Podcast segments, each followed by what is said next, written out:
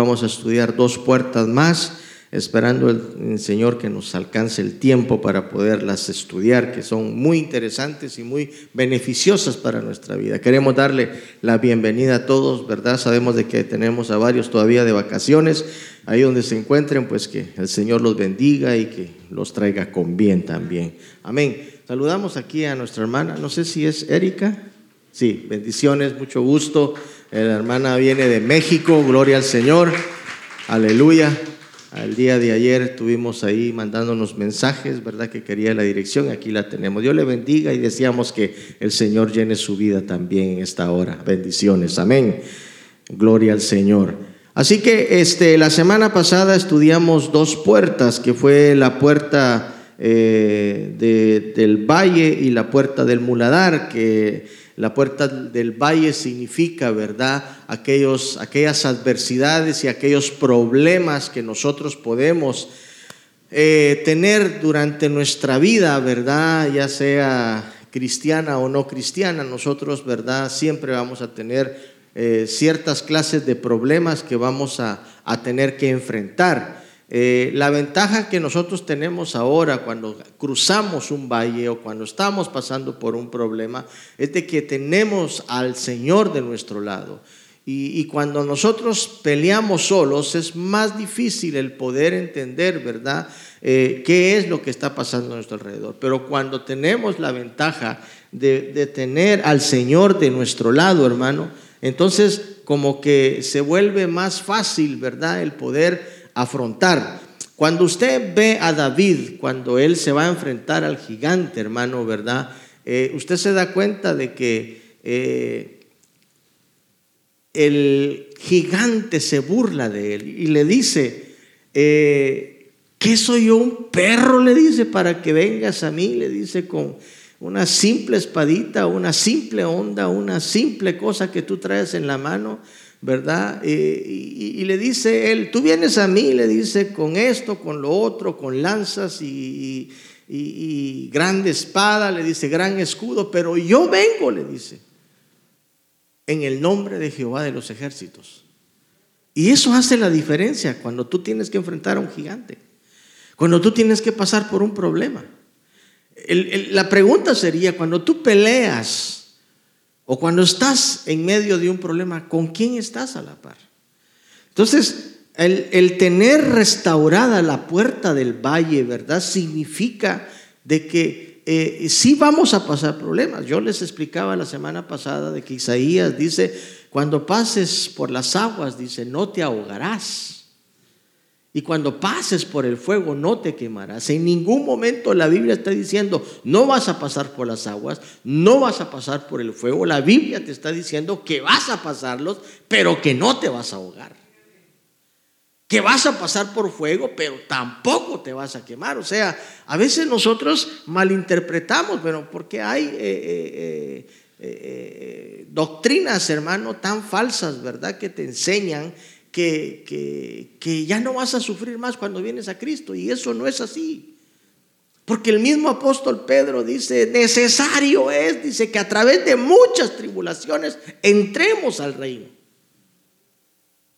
Entonces como que, como que no cuadra cuando te vienen y te enseñan, ¿verdad? No, que mire, que usted viene a Cristo nunca más, eh, usted va a tener vida de, de color de rosa y esto y y, hermano, la Biblia nunca enseña eso. Y por eso debemos de entender que lo que el Señor nos está tratando de, enseñar a través de su palabra es de que cada uno de, nosotros podamos, hermano, ¿verdad? Avanzar conforme nuestra restauración se va dando. Entonces, la, la, bendición, hermano, ¿verdad? De, de, tener al Señor de nuestro lado es que no peleamos solos. Así que esa es una bendición que usted y yo tenemos. Cuando tenemos a Dios de nuestro lado, no estamos solos, no peleamos solos y los enemigos que nosotros podamos tener y encontrar en el camino van a ser derrotados porque tenemos a Dios de nuestro lado. ¿Cuántos dicen amén? Amén. Entonces, la otra puerta que estudiamos fue la puerta del muladar. Y la puerta del muladar hablaba, ¿verdad? La puerta donde llegaban a depositar todos los desechos, Toda la basura que, generaba la ciudad de Jerusalén, la llegaban, abrían esa puerta y tiraban toda la basura ahí y ese era el lugar donde ellos depositaban toda la basura, porque una persona no puede vivir con basura dentro de su casa. Porque si, si, si la persona no saca la basura de su casa, eso va a apestar, va a heder. Y eso tipifica, hermano, todo ese montón de basura que el diablo intenta meterte a ti y a mí, hermano, con tantísimas cosas de la vida. Y muchas veces nosotros, hermano, en lugar de sacar esa basura, porque te vinieron a llenar la cabeza y te la pusieron así grandotota, ¿verdad? Y no sabes qué hacer, es basura, sácala. No tienes necesidad de andar que porque esto, que lo otro, te vienen y te cuentan eh, de, algo, ¿verdad? Y, tú quedas, hermano, peor de lo que estabas cuando te llegaron a, a contar eso. Entonces, si tú ves que eso te está haciendo daño dentro de tu corazón, ¿qué esperas para llegar a la puerta del muladar y tirar esa basura? Y a veces, hermanos, somos así un poco raros nosotros como seres humanos. Porque nos encanta andar cargando eso. Mire, usted se le olvida una basura durante una semana dentro de su casa, su casa le comienza a apestar. Y yo no creo que nosotros seamos personas, hermano, ¿verdad? Tan irresponsables que no, qué rico ese olor usted, la verdad que a mí me fascina. Yo no creo que nadie diga eso. Entonces, es lo mismo nuestra vida espiritual. Nuestra vida espiritual corre el peligro, hermano, de que nosotros, si no sacamos todo lo que nos está afectando, que usted conoce, que usted sabe que es basura, mire hermano, sabemos lo que es basura. tiene que llegar y sacarlo. Entonces, esas puertas restauradas nos ayudan, hermano, a avanzar en nuestro proceso de restauración, que todos necesitamos un proceso de restauración. Entonces, hoy día vamos a estudiar, hermano, la puerta de la fuente. ¿Cuál es la puerta de la fuente?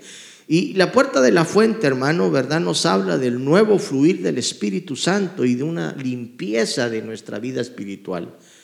Y, eso, hermano, lo encontramos en, el libro de Nehemías 3, verso 15, donde dice, Salum, hijo de Coljosé, gobernador, dice, de la región de Mispa, restauró las la puerta de la fuente, él reedificó, dice, él enmaderó y levantó sus puertas, sus cerraduras y sus cerrojos, dice, y el muro del estanque de Siloé hacia el huerto del rey y hacia las gradas que descendían de la ciudad de David. Y me llama la atención, hermano, ¿verdad? Porque fíjese de que eh, eh, cuando entendemos lo que significa esta, esta puerta, nos está diciendo de que nos habla del fluir del Espíritu Santo. O sea, ese Espíritu precioso que viene cuando nosotros, hermano amado, este, eh, aceptamos a Cristo, el Espíritu Santo, hermano, ¿verdad? Y, lo vamos a, leer más adelante, hermano, cuando el, apóstol Pedro, hermano, eh, les declara, ¿verdad? A aquella gente cuando él predica después de haber venido el advenimiento precioso del Espíritu Santo sobre ellos, donde dice de que ellos comenzaron a hablar en otras lenguas y, y la bendición dice que cayó sobre sus vidas increíblemente, hermano, y comenzaron a tener un trabajo. El fluir del Espíritu, hermano, y es el fluir que todos nosotros necesitamos para poder realizar toda la obra que Dios quiere que nosotros hagamos en la iglesia. Si nosotros no tenemos el fluir del Espíritu Santo en nuestra vida, que es, siento yo, alguien que nosotros hemos menospreciado. Y, se lo voy a decir porque la Biblia nos habla de que usted y yo podemos fácilmente apagar al Espíritu Santo y fácilmente entristecer al Espíritu Santo, lo que significa que el Espíritu Santo tiene sentimientos. No es como lo que dicen, ¿verdad? Ciertas religiones, hermano, y ciertas sectas por ahí, que el Espíritu Santo es solamente una fuerza y ahí se acabó. No, el Espíritu Santo es una persona y debemos de tratarla como tal pero es, una, es, un personaje divino. Es un personaje, hermano, que, que, que, es lo que la misma Biblia enseña, hermano, que el único pecado que Dios no perdona es la blasfemia contra el Espíritu Santo. Por eso debemos de tener cuidado. ¿Cómo vamos a tratar nosotros al Espíritu Santo? Y ahora hay demasiada gente, hermano, rechazando la bendición del Espíritu Santo. Pero fíjese de que me llama la atención, porque la puerta de la fuente es restaurada y lo que les estoy hablando de lo que significa, esto nos lleva, hermano, a que hoy día hay mucha gente con esta puerta destrozada, porque ha olvidado al Espíritu Santo. Pero fíjese de que aquel que se atreve a restaurar esta puerta porque sabe que lo necesita, porque sabe que es vital para su alma, eh, a mí me llama la atención quién la restauró. Y dice que Salum fue el que dijo, yo voy a restaurar. Pero ¿sabe qué significa Salum? Salum significa recompensa. Y cuando usted, es que hermano, a veces la Biblia eh, escribe cosas y dice, pero ¿por qué están escritas? ¿Qué, qué me interesa a mí, verdad, saber de que era hijo de Col José? ¿Quién fue Col José? Bueno, fue el papá. En aquel entonces no habían apellidos. Así como yo, me llamo Edgar Valenzuela, ¿verdad? Me llamo Valenzuela porque soy eh, eh, hijo de don Edgar Valenzuela, que también se llama igual que yo, ¿verdad? Entonces, eh, toda la gente sabe de que Edgar Valenzuela es hijo de Edgar Valenzuela. Entonces, en este caso, no era eh, eh, Salum Najib, por, decirle así, ¿verdad? O Salum, qué, sé yo, un apellido hebreo, Pérez, digamos, ¿verdad? Entonces, sino que dice que era Salum, el hijo de Col José. Y la gente conocía a Col José. Y Col José era hijo de otra persona, ¿verdad? Que en este caso pues no lo menciona, pero Col José significa vidente. Y, y, eso me llamó la atención. Porque esto quiere decir, hermano, que hay una recompensa cuando usted restaura su vida espiritual y comienza a tener un fluir del Espíritu Santo, ¿qué cree usted que va a venir? Va a venir revelación a su vida. Porque el único que le puede revelar a usted lo que puede venir y lo que puede pasar a su vida, porque dice que el Espíritu Santo que es nuestro guía, Él es el que dirige nuestros pasos. Él es el que te está hablando muy comúnmente todos los días. O sea, usted cuando Usted, usted nunca va a escuchar quizás una voz así que le hablen del cielo y le diga, mira Josué, tenés que hacer esto. No, no va a venir una palabra así. ¿Cómo la vas a sentir? Cuando el Espíritu Santo te habla a tu interior, porque sí habla. A ver, ¿cuántos han sentido una voz que le habla en el interior? Dos, tres nada más, el resto no les habla el Señor. Hay un, hay un hablar del Espíritu Santo interior en nuestra vida. No, no sé si en, algún momento así, eh, ¿cuántos hemos estado confrontados en una tentación? A ver, dos, tres, nadie los tienta aquí el diablo. A todos nos tienta, hermano, sea sincero, hombre. Pero como nos enseñaron de que no, si usted lo dice, uy, usted, usted es un hijo del diablo si lo dice. No, no, hermano, todos pasamos por eso. Si a Jesús lo tentaron. Mire, el problema no es la tentación. Por favor, entiéndame eso. El problema no es la tentación, el problema es caer en la tentación. O sea, si usted es tentado y el Espíritu te dice, eh, cuidadito lo que vas a hacer porque te puedes manchar. Pues a esa voz me refiero yo. Porque a veces estamos, hermano, en, medio de un lugar y dice, ¿qué hago? ¿Voy o no voy? Y el Espíritu te dice, no vayas. Eh, pero vamos de igual manera, ¿verdad? No hiciste caso a la voz del Espíritu, pero el Espíritu te habló.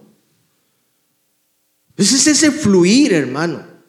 Cuando tú restauras esta puerta, que esté restaurada, que esté levantada, hay un fluir que el Espíritu Santo te va a ir guiando, te va a ir diciendo por dónde tienes que caminar, dónde no tienes que ir. ¿Dónde puedes estar? El Espíritu Santo nos está constantemente hablando. Y es por eso que es importantísimo, hermano, aprender, hermano, a agudizar nuestro oído espiritual para escuchar la voz del Espíritu Santo. cuando no escuchamos esa voz divina, cuando nuestra puerta está derribada. Y es por eso de que mucha gente tiene ese problema. Yo ahí puse un mapita, no sé si ya tienen ahí el mapita, para que tengan idea más o menos de cómo estaba situada la ciudad de Jerusalén. Y ahí está todas las puertecitas donde usted puede ver dónde fueron restauradas y por qué decía, y llegó hasta este lugar y llegó hasta aquí, llegó hasta allá. ¿verdad? Para que ustedes puedan tener una noción de cómo estaba más o menos, ¿verdad? Eh, en ese momento. Eh, eh, todo ese lugar que usted ve, todo ese lugar estaba rodeado por muros. Y los muros fueron botados y las puertas fueron botadas. Fueron derribadas, quemadas en, en algunos casos. Por eso dice que las enmadedaron les pusieron sus cerrojos, sus cerraduras y todo ese montón de cosas que la Biblia nos habla, que son muy importantes el poder entender, ¿verdad? Entonces, eh, esta puerta nos habla de un manantial de vida. Y, el único, la única fuente que nosotros encontramos en, en nuestra palabra, hermano, en la Biblia, es que Cristo es nuestra fuente. Ahora, yo quiero eh, utilizar aquí este término, ¿verdad? Porque va a ser muy importante. En este tiempo, hermano, para poder entender cómo es el trabajo del Espíritu Santo, el trabajo del Espíritu Santo es en conjunto con Jesucristo. Por eso, eh, eh, hermano, en este tiempo, el que está trabajando, el que está haciendo, hermano, para presentar esta novia, hermano, delante del Padre, para que se pueda casar con Jesús, es el Espíritu Santo. Y es el Espíritu Santo quien nos va, hermano, día tras día a ayudar a avanzar en nuestra vida espiritual. Y es por eso, hermano, que necesitamos mantener esta puerta firme, hermano, restaurada, para que nunca nos falte la voz divina del Espíritu Santo que nos esté auxiliando. Entonces, eh, ¿cómo se llama este trabajo en conjunto con Jesús? Se llama paracleto. O sea, significa de que el Espíritu Santo junto, junto con Jesús están trabajando, hermano, unidos para poder presentar esta novia. Por eso la fuente inagotable de vida eterna es Jesús y solamente en Él vamos a poder encontrar, hermano, todo lo que necesitamos para ser saciados. Y Jesús lo dijo, hermano, en una ocasión que Él era la fuente de vida eterna. Y aquel que se acercara a Él Aquel que llegara a Él, dice la palabra, que esta persona no volvería a tener sed jamás. ¿Qué significa eso? No está hablando de una sed que usted en este momento, ¿verdad? Agarra una botella de agua y con su permiso toma, ¿verdad? Sacia un poco su sed. No se refería a esa sed.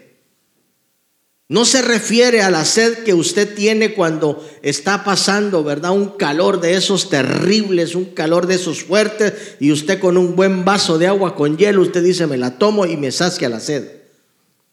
Pero se la va a saciar corporalmente por un tiempo. Y después de 15 minutos, si hay un calor terrible, vuelve a tener sed. Pero a lo que él se estaba refiriendo es a esa sed espiritual, a esos vacíos que nosotros tenemos, a esa soledad que muchas veces nosotros tenemos, a esa depresión que muchas veces nosotros pasamos, a ese tiempo de tristeza que estamos pasando, a ese momento de congojo que estamos pasando. Y te dice, si tú te acercas y bebes de mi agua, Dice, jamás volverás a tener sed porque yo voy a suplir todo lo que tú has estado viviendo en este tiempo. Si sabe por qué nosotros perdemos? Porque nosotros jamás nos acercamos a beber de Él. A veces solo nos convertimos en simples oyentes de la palabra del Señor y nos emociona un poco y salimos diciendo qué buena palabra, estuvo tan bien la palabra, pero no bebemos del agua. Ahí está, el Señor te la sirvió en un vaso y te dice, bebe de mi agua. Y ese problema que tienes, esa sensación fea que estás sintiendo en este momento, se te va a ir por completo. ¿Cómo es eso? Usted dirá, pero ¿cómo pasa? Bueno, simple y sencillamente atrapa lo que el Señor te está diciendo ahorita. Cree. ¿Cuál es el problema que tú trajiste? ¿Te atreves a beber hoy de la fuente? Dice que el que beba de mí no volverá a tener sed. Yo no sé qué problemas tienes tú. El único que sabe, pues, ¿Qué es lo que le está pasando ahorita en su cabeza? Eres tú. Mire, hay mucha gente que en este momento está sufriendo de una manera increíble. La pandemia, hermano, hizo a mucha gente pedazos, sobre todo a muchas iglesias. Muchas iglesias cerraron, otras están, hermano, ¿verdad? Eh, tambaleando a ver si siguen o no siguen, ¿verdad? Porque, hermano, mucha gente en lugar de haberse acercado a beber del agua durante el tiempo que estuvieron encerrados, porque sí pasamos casi dos años encerrados, dos años es bastante, hermano. Dos años es, hermano, pero inmenso. Porque si dos semanas te toma para enfriarte espiritualmente, ahora imagínate dos años. ¿Sabe usted que ahorita hay mucha gente, hermano, encerrada en su casa que no quieren volver a la iglesia, que están diciendo que están mejor ahí este, y que escuchan, hermano, ¿verdad? Eh, eh, eh, palabra desde las seis de la mañana hasta las seis de la tarde, ¿verdad? Escuchan de uno, escuchan de otro, escuchan de aquí, escuchan de allá y no son de ningún lugar.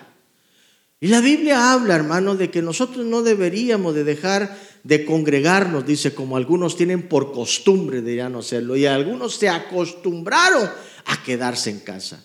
Pero es porque el fluir del Espíritu Santo no está en ellos, porque el Espíritu Santo te inquieta. ¿Quién te trajo hoy día aquí a la iglesia? Aunque tal vez veniste con un problema terrible, con un problema, hermano, que no sabes qué hacer, que te molesta y, en tu cabeza y estás diciendo, ¿qué hago con este problema? Pero quien te movió a venir a la casa de Dios hoy día fue el Espíritu Santo, no fue otro. El Espíritu Santo te trajo. Arrastras, pero venimos. Y aquí estamos. Entonces, ¿qué es lo que te queda a ti? Atrapar lo que Dios te está hablando. Y cuando vemos esta realidad, hermano, nos damos cuenta de que en la Biblia nos habla acerca de este fluir del Espíritu Santo precioso. Mire lo que dice el Salmo 36, 36 9. Dice,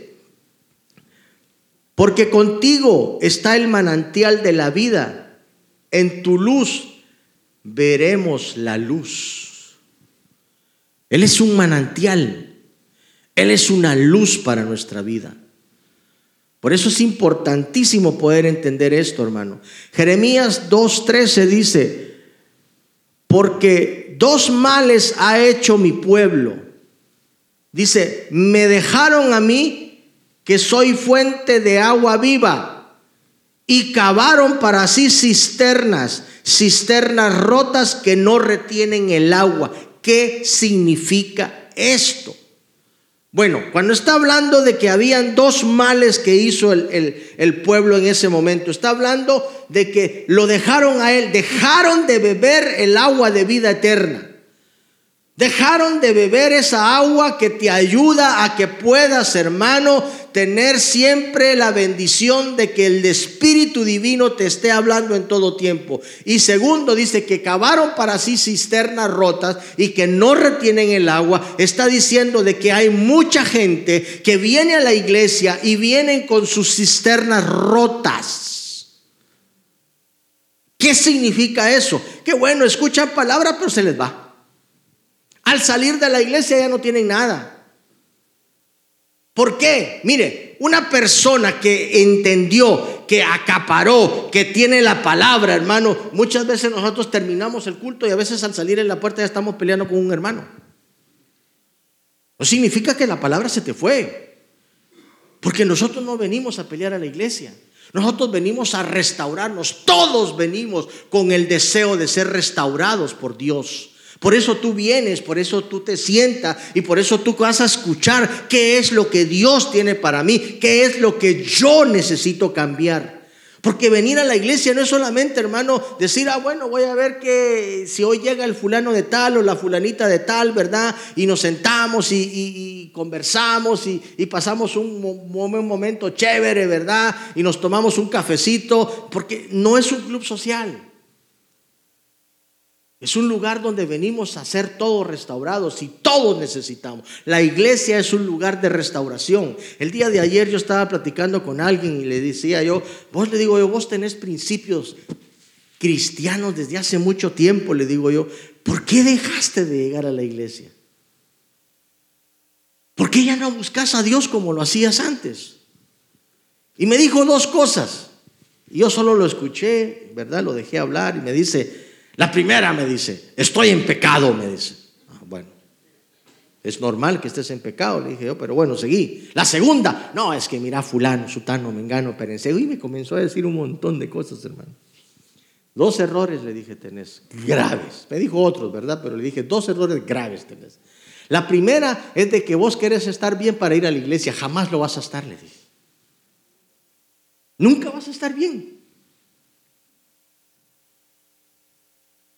Sea, el lugar correcto para venirte a restaurar es la iglesia.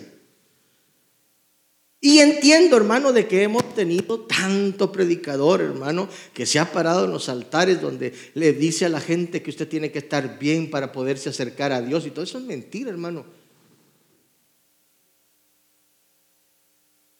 Porque David se acercó al Señor Dice que se tiró en ayuno y oración estando en pecado, pero de los que pecados, pecados, pecados. Pero dice que alcanzó misericordia. Porque él conocía al Señor. Y el segundo error le dije, es de que estás viendo a la gente. ¿Qué acaso no han leído la Biblia? Jeremías capítulo 17. La Biblia habla, le dije, de una maldición que la gente recibe por confiar en el hombre. Usted sabe que el hombre le va a fallar. Qué triste es, pero es una verdad. Así que aquel que usted ve que está a la par suya, un día le puede fallar, hermano, y esté preparado, esté listo, porque no sabe en qué momento le va a fallar. Pero usted su confianza no está en él. Usted sigue adelante. A mí cuántos no me han fallado en esta vida. Y me quedé atrás por ellos. No, seguí adelante. Aquí estoy parado. ¿Usted cree que hemos pasado 25 años porque hemos sido buenos? Y no, no, hermano, por, por la misericordia de Dios hemos pasado 25 años aquí predicando el Evangelio en esta iglesia que ahorita en septiembre, hermano, vamos a tener, hermano, ¿verdad? La bendición de cumplir 25 años ministrando la palabra de Dios en este lugar, hermano, tan frívolo, hermano, tan, tan duro, hermano, la verdad. Y sabe, sabe que a mí me llamaba la atención, yo escuchaba la otra vez, hermano, ¿verdad? A, un predicador, hermano, de Estados Unidos, de estar diciendo estas cosas, pero es una verdad. Dice, cuando usted ve todas las iglesias alrededor de América del Norte, Estados Unidos y Canadá hablando, hermano, sobre todo aquí en Canadá, aquí en Canadá, hermano, es rara la iglesia que usted va a encontrar que es numerosa. Casi toda la mayoría de iglesias son pequeñas. Pero tiene, tiene su, tiene su por qué son pequeñas las iglesias. Y hablemos de las iglesias hispanas, que es lo que en este momento nos compete, ¿verdad? Porque todos somos hispanos, todos hemos venido en nuestros países, hermano. Y, me llama la atención que un día yo escuché una, una, una, palabra, hermano, que me llenó un poco de tristeza en mi corazón, que dijeran que el norte era el cementerio de los cristianos latinos.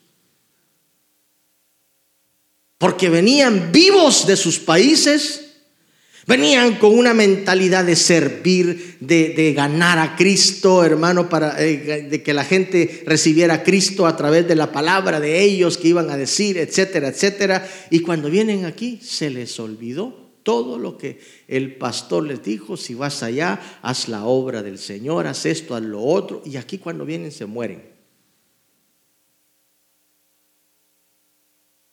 ¿Por qué? Porque el sistema los atrapa. Y este hombre daba una razón, hermano, que yo, que es la que considero, que es la que cada cristiano que viene de México hasta la Patagonia, que deben de considerar. El primer punto que deben de considerar es de que vienen con un sueño, vienen para trabajar, sí es cierto, porque les tengo que decir que tenemos que trabajar. Pero cuidado, porque el enemigo te va a atrapar con todo lo que, lo que aquí se genera. Lo que tú nunca tuviste en tu país, aquí lo puedes obtener gracias a lo que se llama el famoso crédito. ¿Sabe usted el crédito a cuánta gente no tiene atada hoy día? El crédito es bueno para ciertas cosas, pero no para todo. Venimos de nuestros países, quizás hoy día ya está un poquito más fácil, ¿verdad? El poder obtener ciertas cosas como un teléfono, etcétera, etcétera. Pero aquí venimos y decimos, no, me quiero echar el último grito de la moda, el nuevo iPhone 14. Y ahorita en diciembre sale el iPhone 15. Y después el iPhone 16. Es la misma cosa. Solo que le ponen una camarita más para que se emocione. Pero es la misma cosa, la misma foto le van a tomar. El, iPhone 11 que el, iPhone el 3. No, es que mejor resolución, que no sé qué, que no sé cuánto. Sí, pero te costó 1.600 dólares. Y para eso tienes que meterte a crédito. Porque 1.600 dólares a veces no lo tenemos. ¿Y qué es lo que pasa? Entonces cuando tú ya estás, hermano, metido en tanto crédito, entonces ¿qué es lo que te queda? Trabajar doble.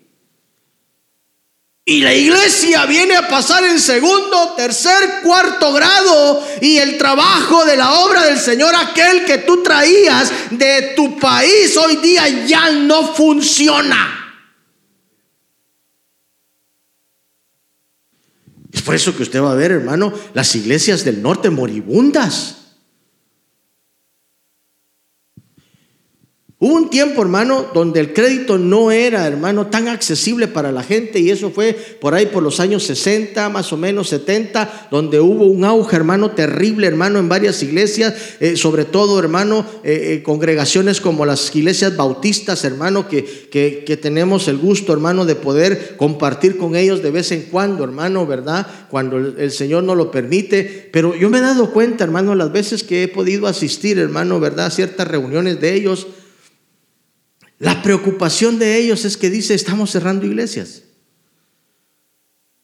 Fíjese que la asociación, la, la NAB, la que ustedes conocen, la North American Baptist, hermano, cuando nosotros, hermano, comenzamos a, a tener, hermano, una relación con ellos, en el 2005, eran alrededor de 73 iglesias que estaban bajo la tutela de la North American Baptist del Este. ¿Sabe cuántas quedan hoy? 28. El resto se ha cerrado. ¿Por qué? Porque solo quedaron cabecitas blancas. Ya no siguieron predicando el Evangelio. Los muchachos se metieron a trabajar y los atrapó el crédito. ¿Por qué antes se llenaban las iglesias? Porque no había el crédito que hoy día le otorgan a la gente. El crédito, la comodidad y todo eso está matando el espíritu del cristiano de hoy en día. Obvio que si tú tienes una deuda que pagar, tú vas a querer decir, yo tengo necesidad de pagar, necesito dos trabajos. No solamente te estás acabando físicamente porque el cuerpo te va a mandar señales para decirte, para, Y muchos de nosotros, hermano, estamos faltando a uno de los mandamientos que el Señor dijo de que teníamos que descansar un día. Y hay gente que ni un día descansa. Este muchacho con el que estaba hablando ayer está trabajando todos los días. De lunes a domingo, le digo, puchica, le digo, ¿y, ¿y, cómo vas entonces a salir adelante? Le digo yo, en tu vida espiritual, así no vas a poder jamás ir a la iglesia. Cuando nos damos cuenta, hermano, es interesante que muchas veces nosotros no nos damos cuenta y nos metemos a esas situaciones. O sea, mi consejo para los que están acá es, hermano, no se meta crédito. Si usted no puede pagarse eso que usted quiere, espere cuando tenga el dinero y se lo compra después. ¿Por qué se va a meter? Hermano, mire, yo sé que todos deseamos y aquí la verdad, tener un carro no es un lujo, es una necesidad. ¿Cuántos están de acuerdo conmigo? Ok, pero si usted no, no se puede comprar un carro nuevo, no se lo compre. Cómprese un viejito. Mire, yo tengo 36 años de vivir aquí y nunca me he comprado un carro nuevo. Y no me da pena decirlo, usted tantos años y no se ha podido comprar nada nuevo. ¿Por qué? Porque cuando el Señor me comenzó, hermano, a dar clases de mayordomía, entendí de que tenía que saber cuidar lo que el Señor me había dado. Y es por eso que hasta hoy día, hermano, nosotros hemos sabido entender lo que el Señor nos ha hablado durante todo este tiempo. Hay cosas, hermano, que estoy bien con lo que tengo. No tengo necesidad de estarme poniendo, hermano, ropa nueva todos los fines de semana. No, hay gente, hermano, que entra a los almacenes y dice, ah, no, no iba por eso y sale con cosas que, que lo que iba a comprar no compra.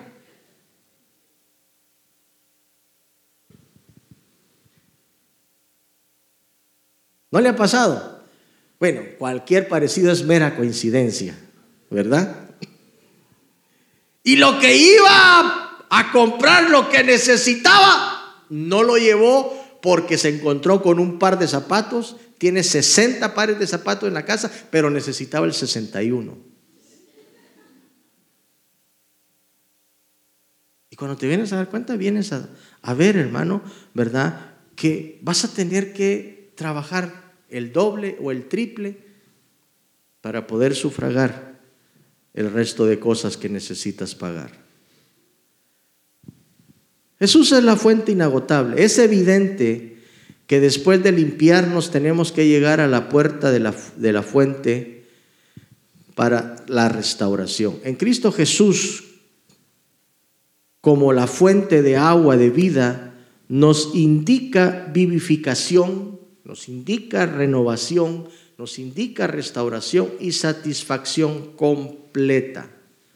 El problema más grande que corre el cristiano al no restaurar esta puerta es que perdemos lo más importante de nuestra vida espiritual, que es el Espíritu Santo. Si tú no pones esa puerta a restaurarla, a levantarla, tu guianza se pierde. Aquello que te indica lo que tienes que hacer, lo que no tienes que hacer.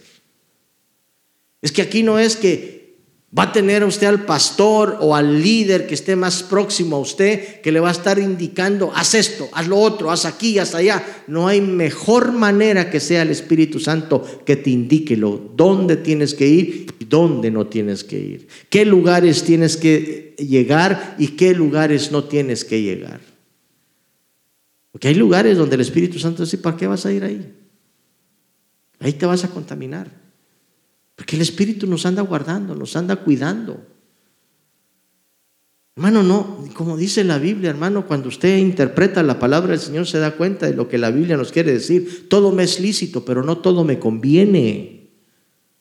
O sea, ¿qué nos está diciendo? O sea, puedes hacerlo todo si quieres, pero ¿te conviene? ¿Te conviene? Entonces, ¿quién te va a decir si te conviene o no te conviene? La voz del Espíritu Santo. Pero solamente cuando está la, la puerta restaurada es cuando nosotros podemos entender lo que nos va a hablar el Espíritu Santo. Entonces, aquí vienen los dos puntos que quería tratar con ustedes acerca del Espíritu Santo. ¿Puedo entristecerlo? ¿Puedo apagarlo? Sí. La Biblia dice en Efesios 4 del 30 al 32. A ver quién me lee ese versículo que está ahí, por favor, con voz de trompeta, voz alta.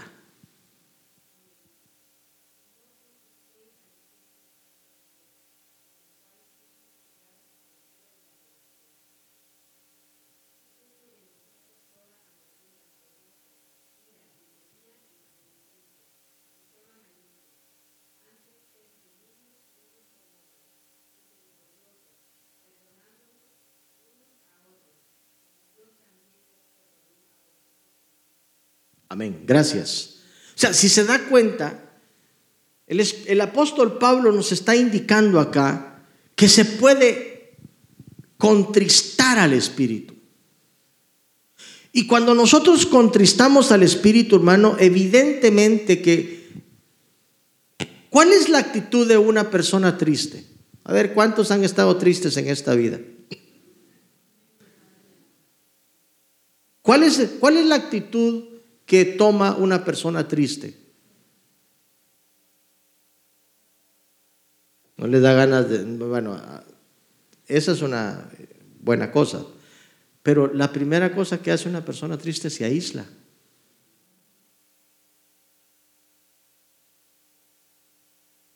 Se pone sola. Y el Espíritu Santo, hermano, vemos aquí que tiene sentimientos. Una persona se pone triste por diferentes causas que pueden llegar a su vida. O sea, es porque tiene un sentimiento. Entonces, ¿cuál es ese, sentimiento de tristeza que le, que le agarra al Espíritu Santo? Y aquí lo dice claramente. Recuerden, dice, eh, eh, aquí dice, no entristezcáis al Espíritu Santo de Dios con el cual, dice, eh, el Espíritu de Dios con la forma en que, en que viven, dice, porque es la forma en que estamos viviendo es la que va a entristecer al Espíritu Santo. Recuerden, dice que Él los identificó como suyos. Eso es algo que usted tiene que tomar en cuenta. Que el Espíritu Santo dice, para mí tú eres mío y de nadie más. Porque cuando nosotros venimos a Cristo, el sello que nosotros recibimos, porque viene y nos sellan con el Espíritu Santo de Dios. Ahí eso es maravilloso, hermano, porque el diablo sabe quién eres tú. Tú crees que vas a la calle y que tú eres como te llamas, ¿verdad? Y, vas tranquilo caminando. No, hay alguien que sabe y dice, ese que está ahí le pertenece a Dios porque lleva el sello del Espíritu Santo.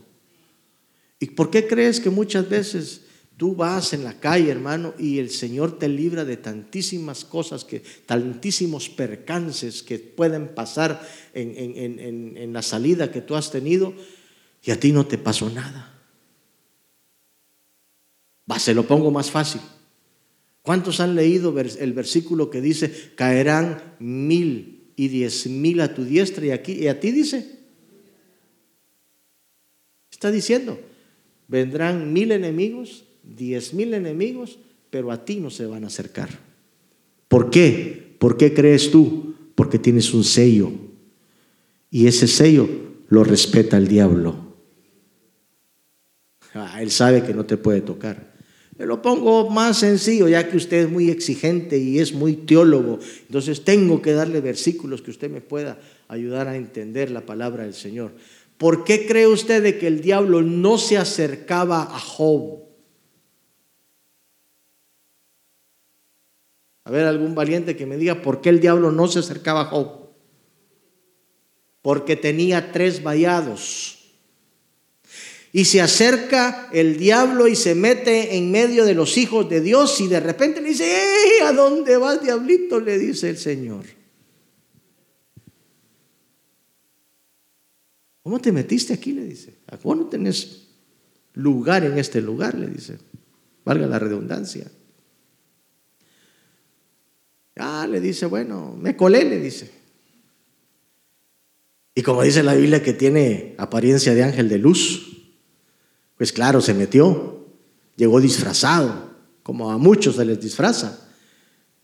Pero el apóstol Pablo no lo advierte. Y le dice, ah, bueno, le dice, ¿de dónde vienes entonces? Le dice Chamuquito. Ah, pues vengo de andar la tierra y de rodearla, le dice.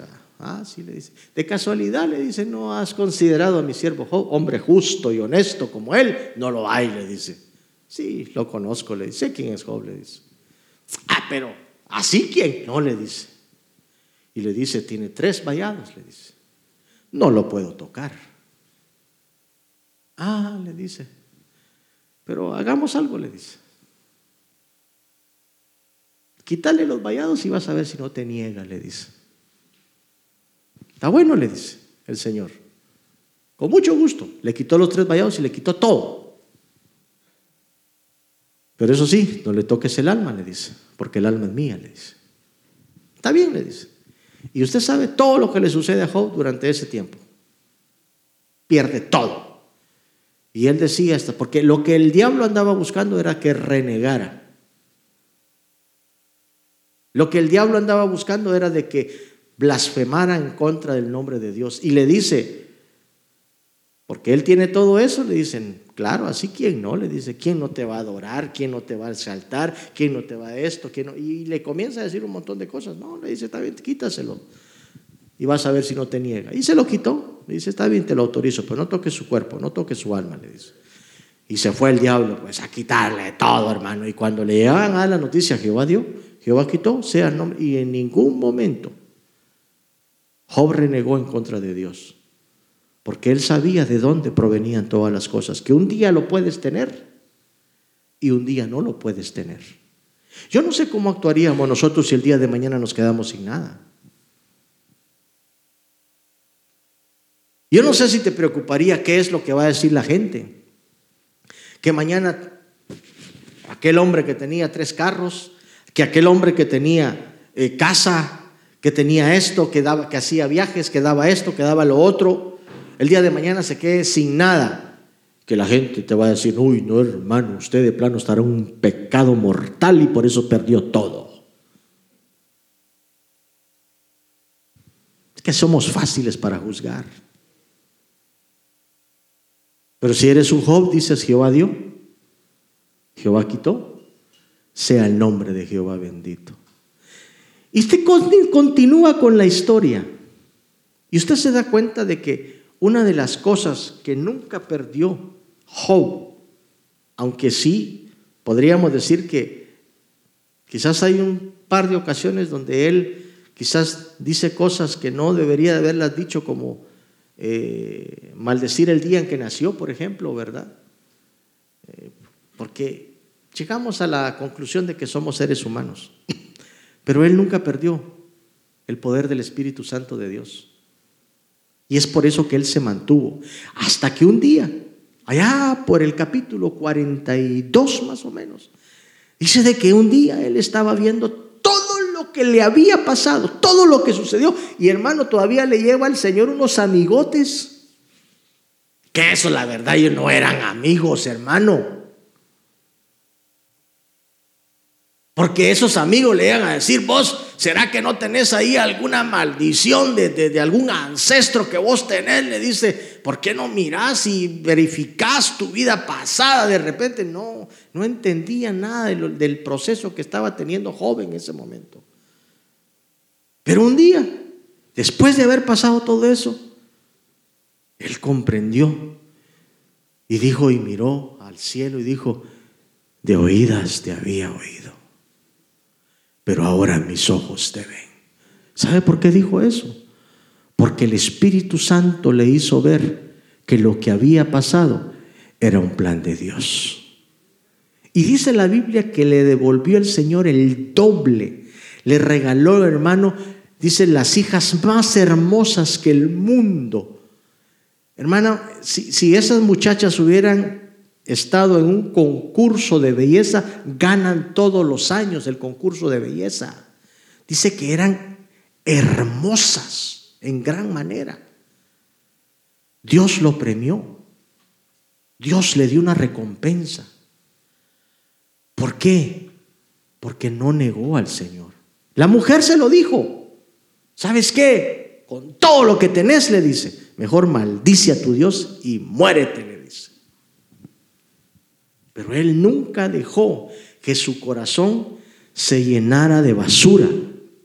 Por eso dice el verso 31, líbrense de toda amargura. ¿Qué puede entristecer al espíritu? Bueno, que tengamos amargura, que seamos furiosos, que seamos enojones, que digamos palabras ásperas a las personas, que seamos calumniadores o chismosos. Dice, y toda clase de mala conducta. Yo creo que esto no, no necesita explicación alguna. Todos sabemos lo que es malo y lo que es bueno. Dice el verso 32, por el contrario, dice, sean amables unos con nosotros, sean de buen corazón, perdónense los unos a los otros tal como Dios nos ha perdonado. Mire, aquel que ha recibido el perdón divino va a poder perdonar a los demás. De lo contrario, no lo puede hacer. El que no ha experimentado el perdón de Dios definitivamente que va a tener un momento muy complicado en su vida porque no va a poder perdonar a los demás. Hay gente, hermano, que pasa toda su vida amargada con una persona por un problema y jamás van a pedir perdón porque no se atreven a pedir perdón. Qué bueno es llegar a pedir perdón porque eso te libera. El perdón, hermano, hace que seas una nueva persona. Por eso te invito a que aprendas a practicar, hermano, el perdón. Primera de Tesalonicenses capítulo 5, 19 al 22. Esta es la otra parte que el Espíritu Santo podemos nosotros llegar. Ahí está en la pantalla. ¿Quién me lo lee, por favor? Ya Pedro que estás ahí, pues con ganas, léelo.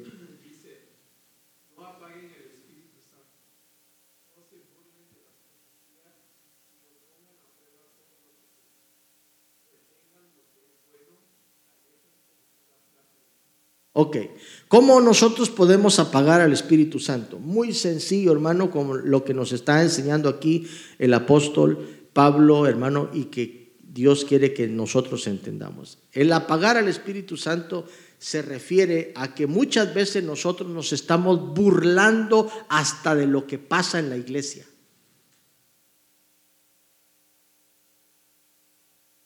Por favor, nunca se burle de una persona que hermano está siendo tocada por el Espíritu Santo.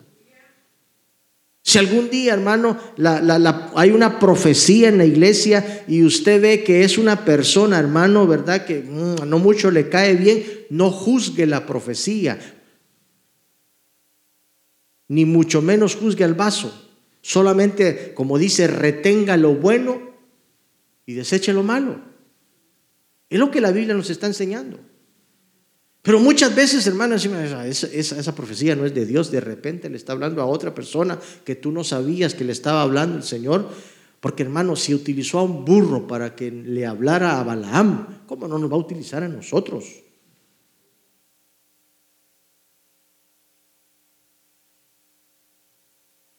¿Usted cree que Dios no nos puede utilizar a nosotros más que a los animalitos? Dios nos puede utilizar a nosotros. No va a utilizar a un gallo para que te venga a hablar aquí. ¿Qué Que así dice el Señor. ¿Y No, no lo va a hacer. Ya va a utilizar a una persona dentro de la iglesia y el Señor lo va a levantar en profecía. Y sea, usted dice, ah, es que esa hermana tiene la lengua larga. No, o sea, deje que fluya les el Espíritu Santo y que hable a nuestro corazón. Y juzguemos. Y lo que sea bueno, agarrémoslo. Entonces, el, apagar al Espíritu Santo nos está refiriendo, dice, que no nos burlemos de las profecías, dice, sino que pongamos a prueba todo lo que se dice y retengan lo que es bueno y aléjense de toda clase de maldad. O sea, en, lo que nos está diciendo aquí el, el, apóstol es que nos dice, miren por favor, no se burlen de las cosas espirituales en la iglesia. Hay muchas cosas espirituales que nosotros, hermano, practicamos aquí en la iglesia que quizás algunas personas no las van a comprender, no las van a entender en el momento, pero por favor no las juzguen. Simple y sencillamente dejen que el fluir del Espíritu Santo siga porque si no, nosotros apagamos, hermano. Y cuando el apóstol Pablo usa aquí la palabra de no apagar al Espíritu Santo, nos está hablando de una expresión que se utiliza en el griego, hermano, acerca de no extinguir un fuego. O sea, muchas veces nosotros con los pensamientos y con todo agarramos, hermano, ¿verdad? Esos, eh, ¿cómo le llaman esos eh, extinguidores? Y, y apagamos todo con el extinguidor cuando hay un fuego. Es exactamente lo que nosotros le hacemos al Espíritu Santo cuando comenzamos a juzgar todo lo que sucede en una iglesia. Todo mover del Espíritu Santo de la iglesia. Extinguimos el fuego del Espíritu Santo y quizás ya estaba eh, eh, eh, encendido en tu vida, pero al verlo de esta manera, estás extinguiendo, lo estás apagando. Por eso no apaguen el fuego del Espíritu Santo, es lo que nos está diciendo el apóstol aquí en este versículo. Muy bien, espero hayan entendido parte de lo que es el fluir del Espíritu Santo, muy importante. Yo espero de que usted lo pueda entender para poder eh, eh, avanzar en su vida espiritual. Vamos con la otra puerta, así rápidamente, la puerta de las aguas. Nehemías capítulo 3 y verso 26 dice, y los sirvientes del templo dice que habitaban en Ofel, restauraron hasta enfrente, dice, la puerta de las aguas al oriente y la torre de que sobresalía.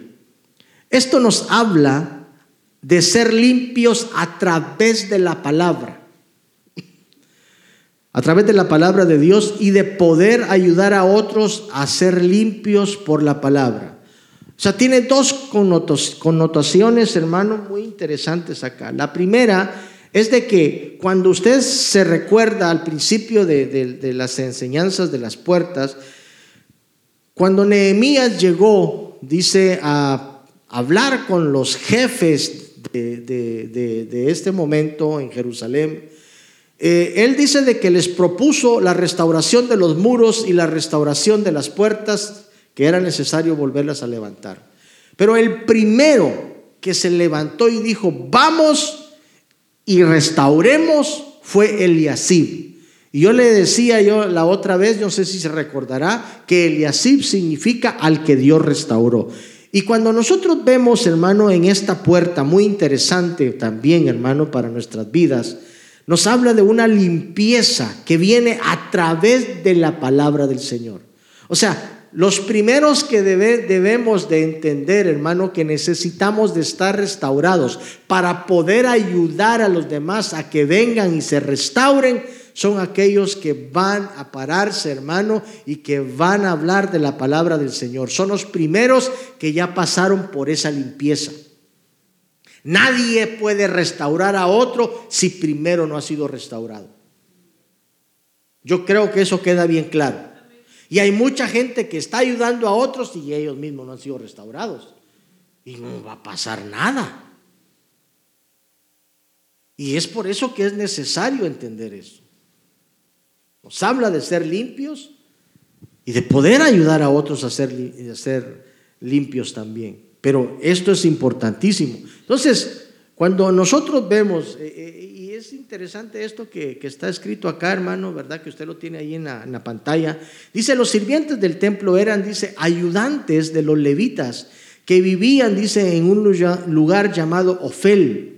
Y dice, los textos indican que Ofel se encontraba no lejos del estanque de Siloé. Y dice, del patio de la cárcel, de las puertas de las aguas, dice, y de las puertas de los caballos eh, eh, eh, que lo está escrito en Nehemías del, 3 del 15 al 27. Ofel es el estanque de Siloé. O sea, eso es lo que a mí me llamó la atención cuando yo lo estaba estudiando, hermano, porque nos damos cuenta de que en, el tiempo de, Jesús había un momento donde Jesús utilizó ese estanque para que la gente llegara a ser sana. Ve y lávate al estanque de Siloé. Y según los teólogos, cuando yo, hermano, estaba tratando de entender y de estudiar todo esto, eh, eh, dicen, ¿verdad?, de que el estanque de Siloé era utilizado para que la gente llegara a recibir una bendición de parte de Dios.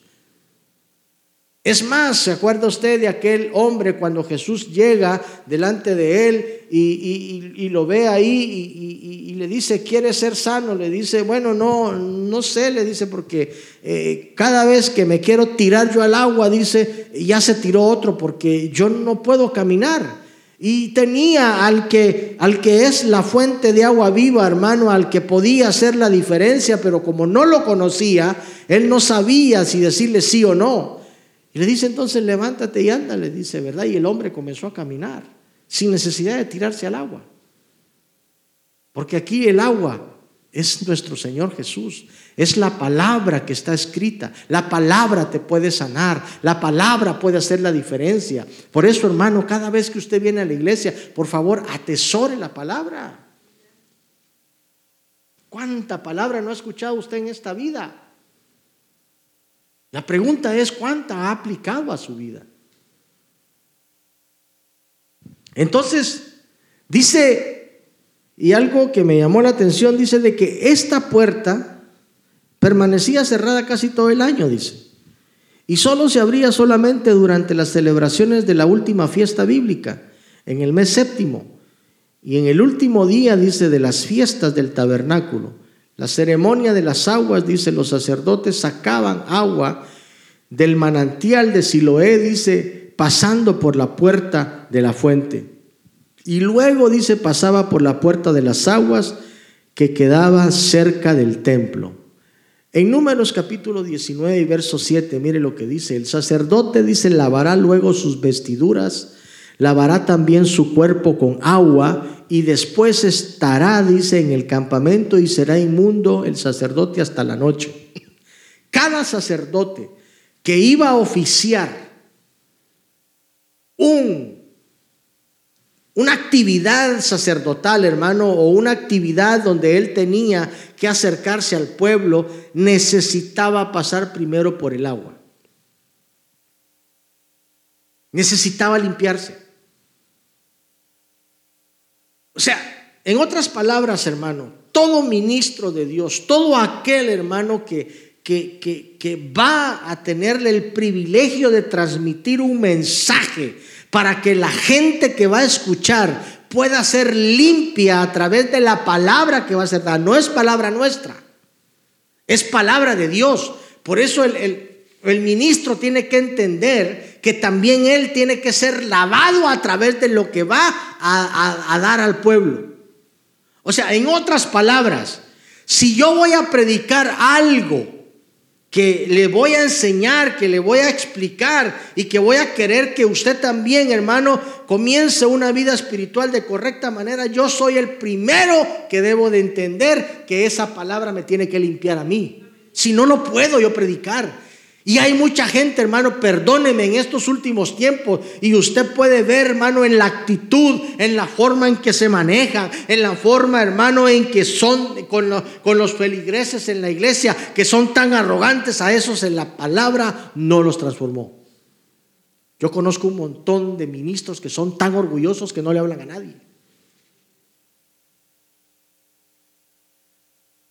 Que ni siquiera la mano te dan porque se pueden contaminar contigo.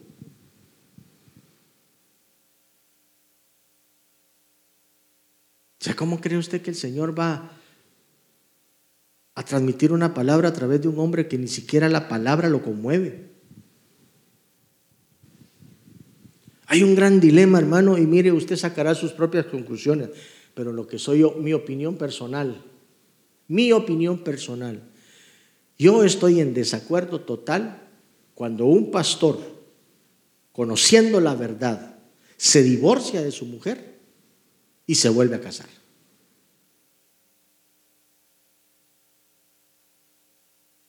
Usted sacará sus propias conclusiones, usted dirá, no, que sí lo puede hacer. Yo conozco pastores que se han casado tres veces, se han divorciado tres veces y se han casado tres veces. Esa ya es maña. Y hasta dicen parados ahí y la gente escuchando. Amén, dice. ¿Usted cree que ese, ese hombre está, está cumpliendo con la palabra? ¿Usted cree que ese personaje tiene credibilidad de que la palabra lo está cambiando? No, porque ya se divorció tres veces se ha casado tres veces. Está como la samaritana. Cinco has tenido y el que ahora tienes tampoco es tu marido.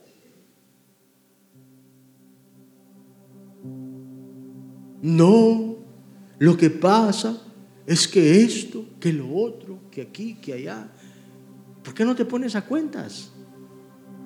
¿Por qué si tienes un problema con tu esposa, no cierran la puerta y primero le piden a Dios, ayúdame a poder enmendar estas heridas que nos hemos abierto tanto el uno como el otro, reconocer que tú cometiste un error, porque eso es lo que te dice la palabra. El sacerdote lavará luego sus vestiduras y lavará también su cuerpo con agua.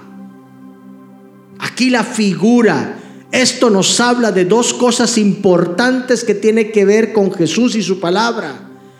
Que lo único que puede llenar nuestra vida y saciar es Él y que a través de su palabra somos limpios.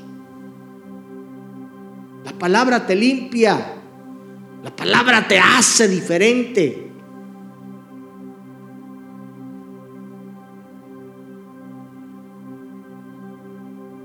Yo, hermano, pudiera ser un falso hoy día. Pero usted, como es bien espiritual, usted me va a llegar con una lupa a ver dónde están esos frutos. Y yo ahora lo puedo ver con un ojo, pero usted me puede ver con dos porque los tiene sanitos. Ah, sí, aquí hay un fruto. Sí, sí, se ve. Ajá. Aquí, aquí hay otro. Pero hasta ese discernimiento perdimos. Ya no podemos ni verificar los frutos que tiene la gente. ¿Cómo dice la Biblia que los vamos a conocer? ¿Cómo? A ver, dígale a su hermano que está a la par, conoceremos a la gente por sus frutos. Y la palabra hará que des frutos. Yo no sé cuántos años tienes tú de ser cristiano. Quizás algunos tienen 5, 10, 15, 20, 30 años. Y a veces se ve que la palabra no ha hecho gran cosa en tu vida.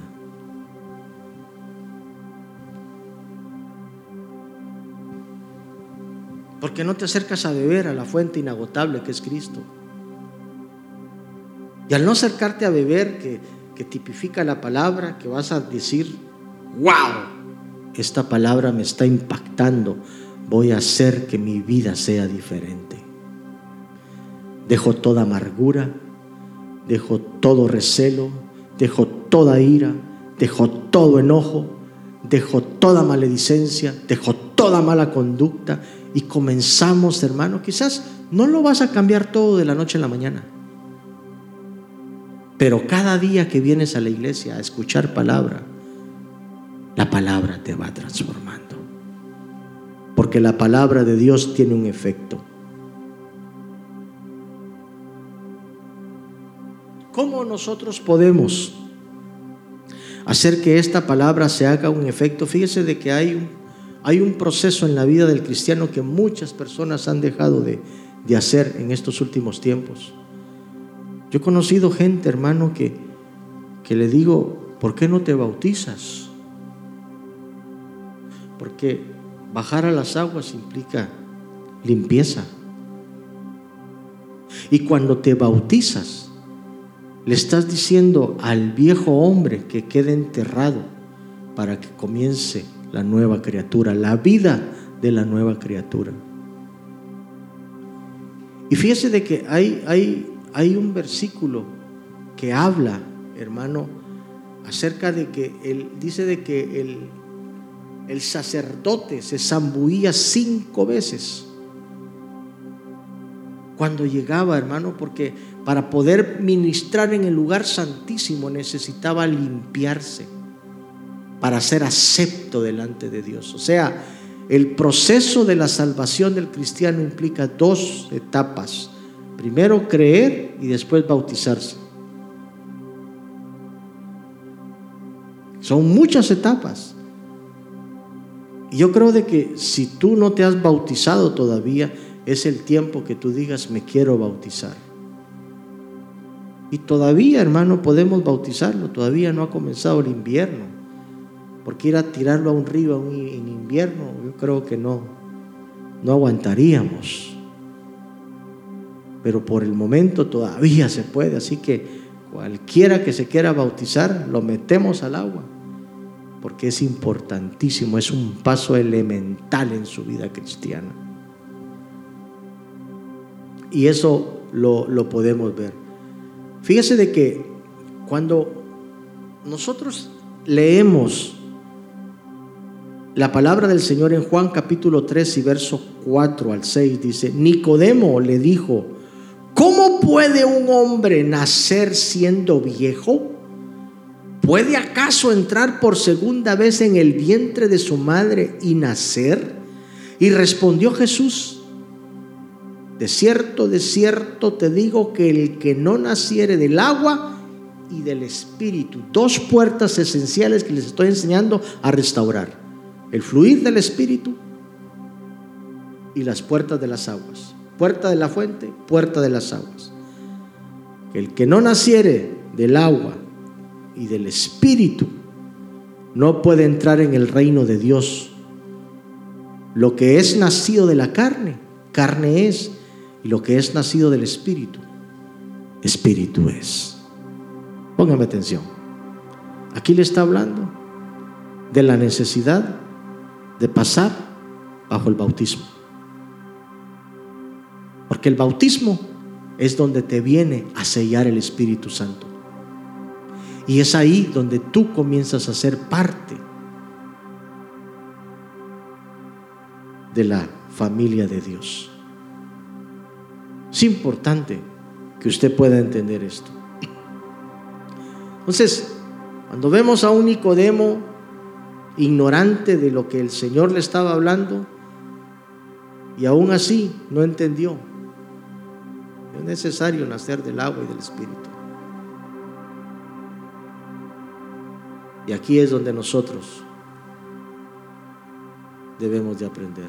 El bautismo representa una transformación espiritual. La inmersión en aguas es una señal externa de un compromiso interno a cambiar. Dejamos en el agua el viejo hombre para salir como una nueva criatura comprometida a actuar como Dios quiere que seamos, dejando nuestra mala manera de vivir. El bautismo cristiano implica la confesión de Cristo como Señor, constituyendo la identificación externa de su muerte y por y por ende dice salirse o, bien dice de, terreno del terreno judío, perdón. Eh, culpable del rechazo del Cristo Señor el Mesías, dice, y el terreno gentil, sin Dios ni esperanza ni el mundo. Este bautismo es en, el nombre del Padre, del Hijo y del Espíritu Santo. Lo que estamos ahí leyendo es simple y sencillamente la necesidad y la importancia de un bautismo. Y sin ese bautismo, hermano, estamos incompletos. Necesitamos dar ese paso bautismal.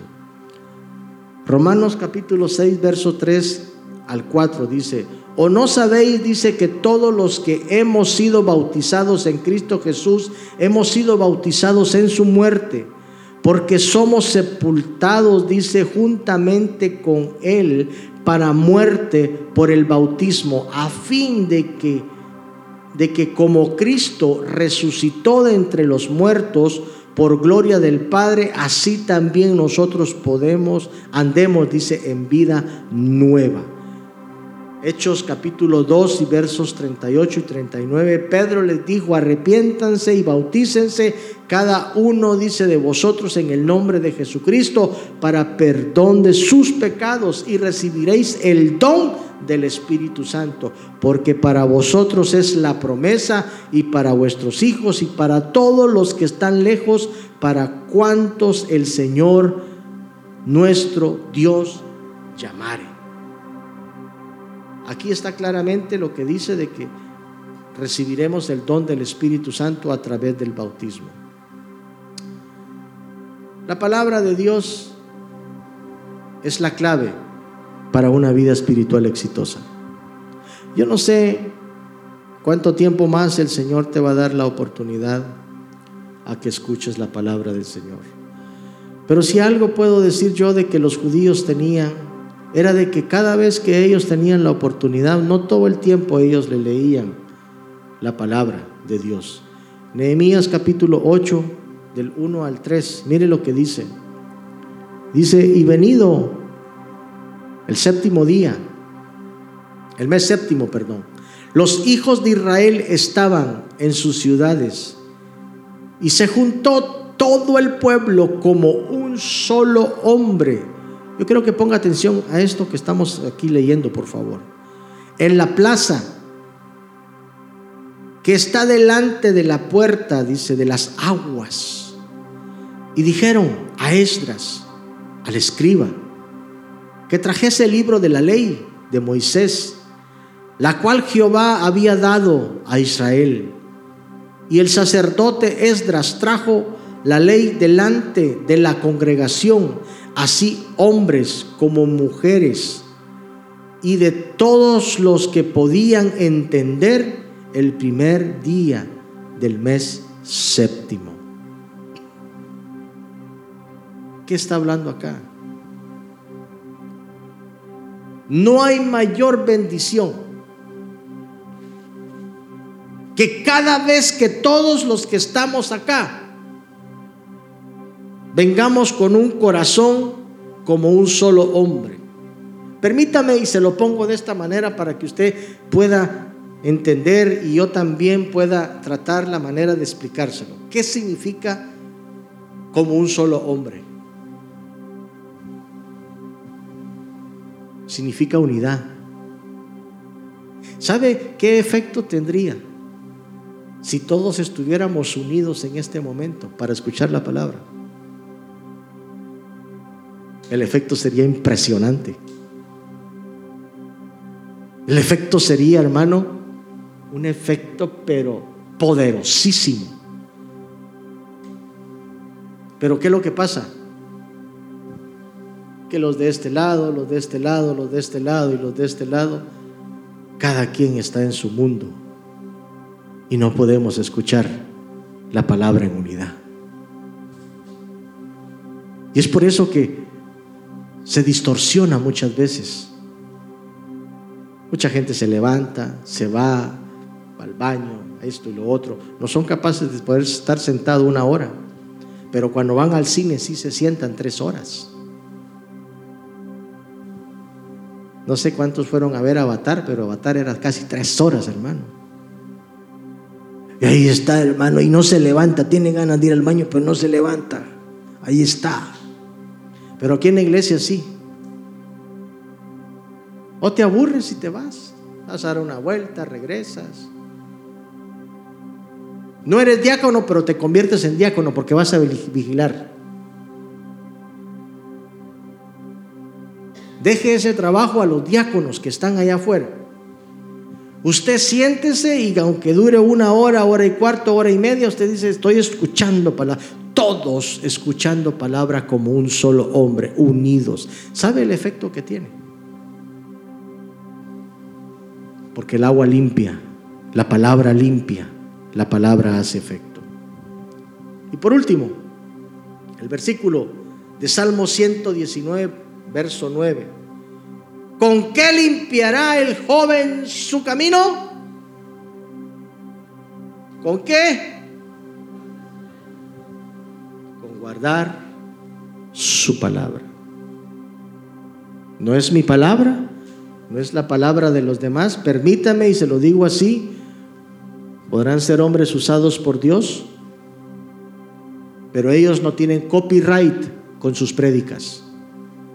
Perdone, podrá ser quizás uno de los que se expresa mejor que yo, mejor que otras personas, pero ellos no tienen copyright, porque esa palabra que están hablando es de Dios.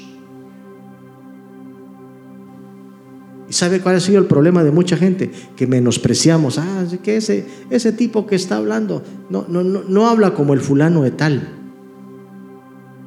Solo porque el otro tiene cinco mil personas en su iglesia sentados, es más que, que uno que tiene 40, 50 personas sentados. No. Ningún pastor en esta vida tiene copyright. Ninguno puede decir, esta palabra es mía. ¿Sabe usted que yo escuché uno de los insólitos más terribles en mi vida, hermano? Y ese que un pastor demandó a otro pastor porque dice que le había copiado sus sermones. Ay, dije yo, por el amor de Dios estamos llegando a un extremo.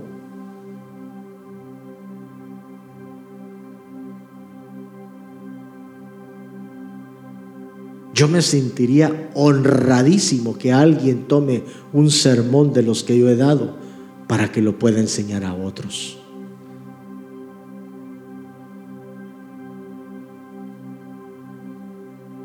Yo no tengo copyright, hermano. La palabra es de Dios. Y si lo transforma y lo cambia, pues bendita misericordia de Dios que lo está haciendo. Quiero que cierre sus ojitos y quiero orar por su vida. Yo deseo que, que usted sea bendecido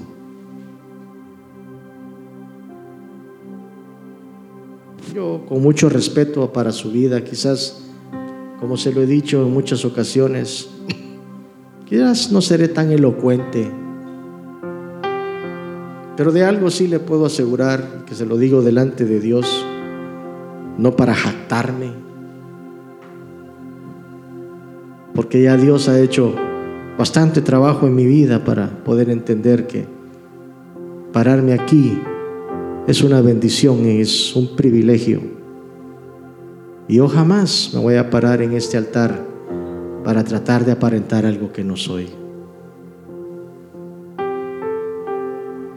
Pero cada palabra que yo traigo y que preparo durante la semana, cuando me toca predicar,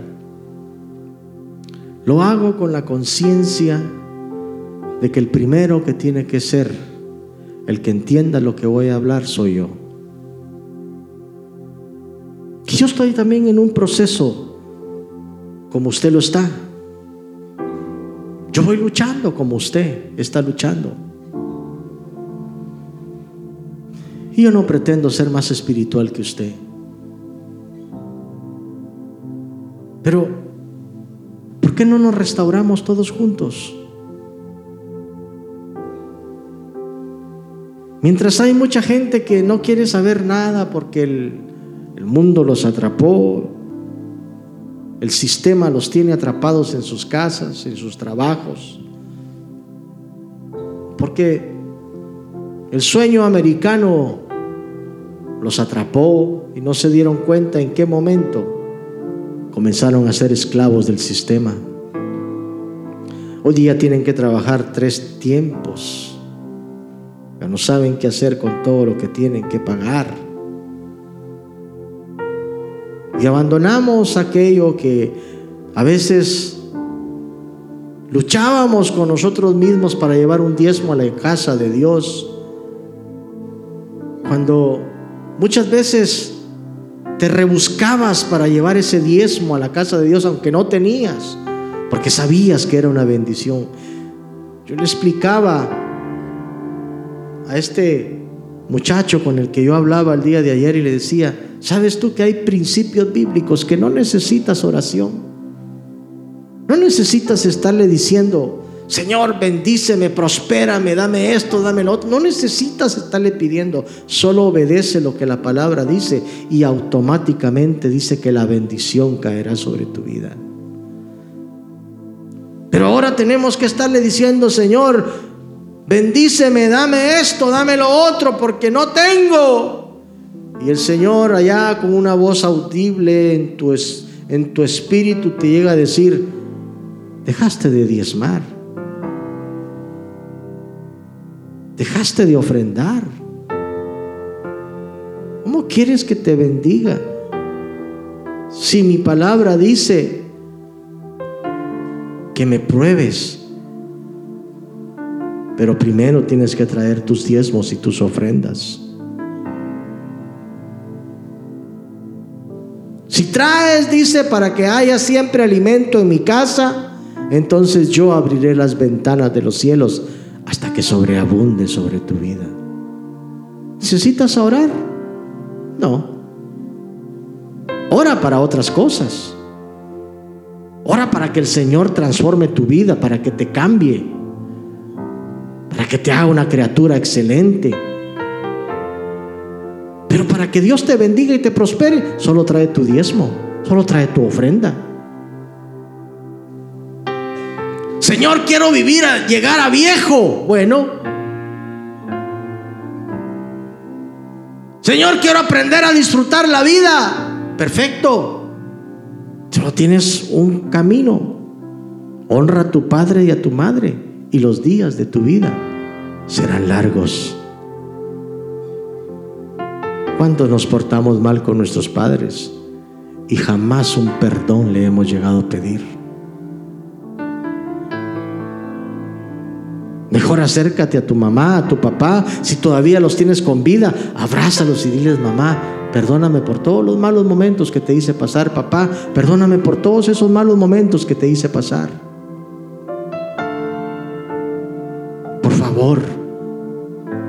Perdóname. Y un padre siempre te va a perdonar. Esto que le estoy enseñando es lo que la Biblia me enseña a mí. Hay cosas que no necesitas orar. Simple y sencillamente obedece y serán hechas sobre tu vida.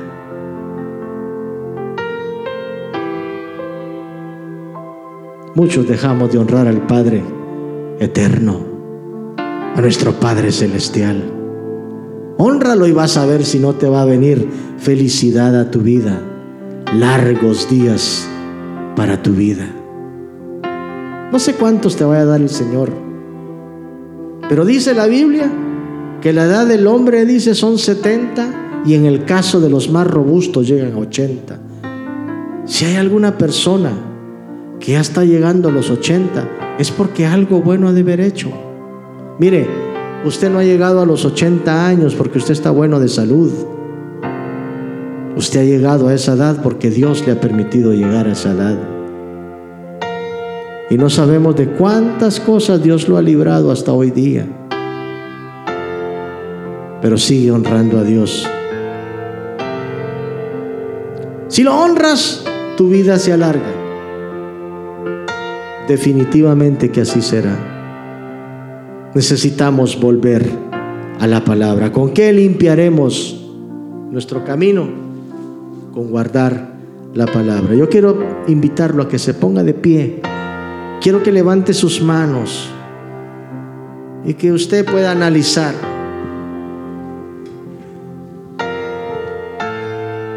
parte de su vida y que usted me, con un pensamiento pueda decir, Señor, ha entristecido al Espíritu, lo he apagado en mi vida. Hoy vamos a restaurar esas dos puertas. Porque si entendiste la palabra, yo quisiera que nos uniéramos en el mismo espíritu en este momento para poder recibir esa bendición de parte de Dios y cada uno podamos recibir la porción que estamos anhelando y necesitando en este momento. Yo quisiera que por favor usted analizara por este periodo de minutos que nos quedan de estar juntos aquí en la casa de Dios y que podamos pedirle al Espíritu Santo que Él nos revele cómo está nuestra vida. Yo no sé cómo está tu vida, pero Él sí la conoce. A Él no lo podemos engañar. Necesitas restaurar la puerta de la fuente y la puerta de las aguas. Fue a mí el primero que Dios habló. En eso sí puedes estar seguro. Y si algo estoy evitando todo el tiempo en mi vida, es apagar el espíritu y entristecerlo con mis actitudes, con mi forma de ser. Así con tus manos en alto, Padre, en el nombre de Jesús, yo bendigo este momento y tu palabra, Señor, que ha sido dada. Tú sabes, Señor, lo que cada uno de los que estamos acá necesitamos en este momento. Y como un solo hombre, Señor, en este momento yo aplico tu santa palabra sobre nuestros corazones. Así como en aquel tiempo donde el escriba Esdras se paró y le comenzó a hablar a hombres, mujeres y todo aquel que comprendía. En este caso podríamos decir que hasta niños de una cierta edad que podían entender lo que estaba hablando el escriba. Así, Señor, en este momento yo pido en esta hora que cada uno seamos llenos de tu palabra. Yo no sé, Señor, cuántos van a ser transformados en este momento y que darán un paso más en su proceso de restauración, pero tú sí lo conoces. Y sobre ellos estoy pidiendo en este momento que tu palabra sea hecha, Señor transforma, cambia, renueva sus vidas en el nombre poderoso de Jesús. Aplicamos, Señor, tu palabra. Y que la gloria, Señor, que este lugar va a recibir, Señor, en los tiempos que vienen sea una gloria, Señor, donde los corazones sean transformados y cambiados para la honra y gloria de tu nombre. A cada uno por nombre, Señor, yo los bendigo en el nombre poderoso de Jesús. Y que tu bendición los acompañe donde quiera que vayan. Que sus proyectos que todos sus planes, Señor, sean dirigidos por tu Santo Espíritu. Que den, Señor, el paso correcto para poderse dirigir en esta vida a través de tu Espíritu Santo. Donde quiera que tú los lleves, que lleven una bendición, Señor, para poder, Señor, estar llenos de tu Espíritu donde quiera que ellos estén. En el nombre de Jesús. Vamos a hacer un acto de fe. Extienda su mano para algún hermano o hermana que esté ahí y diga, Señor, yo deseo que a partir de hoy día todos escuchemos tu palabra como un solo hombre o, en otras palabras, que estemos unidos. Extendiendo su mano sobre alguien así que usted vea Usted puede extender la mano sobre mí también, porque yo la necesito, porque necesitamos que el Señor nos una cada día para que juntos crezcamos todos en el Señor, para que juntos seamos todos restaurados, porque lo necesitamos todos. Padre, yo bendigo a este pueblo santo y bendito, para que juntos crezcamos, Señor en el mismo Señor, orden como tú lo quieres. Los bendigo en el nombre del Padre, del Hijo y del Espíritu Santo. Que así sea, Señor. Amén. Y amén. Dele una ofrenda de palmas al Señor. Aleluya.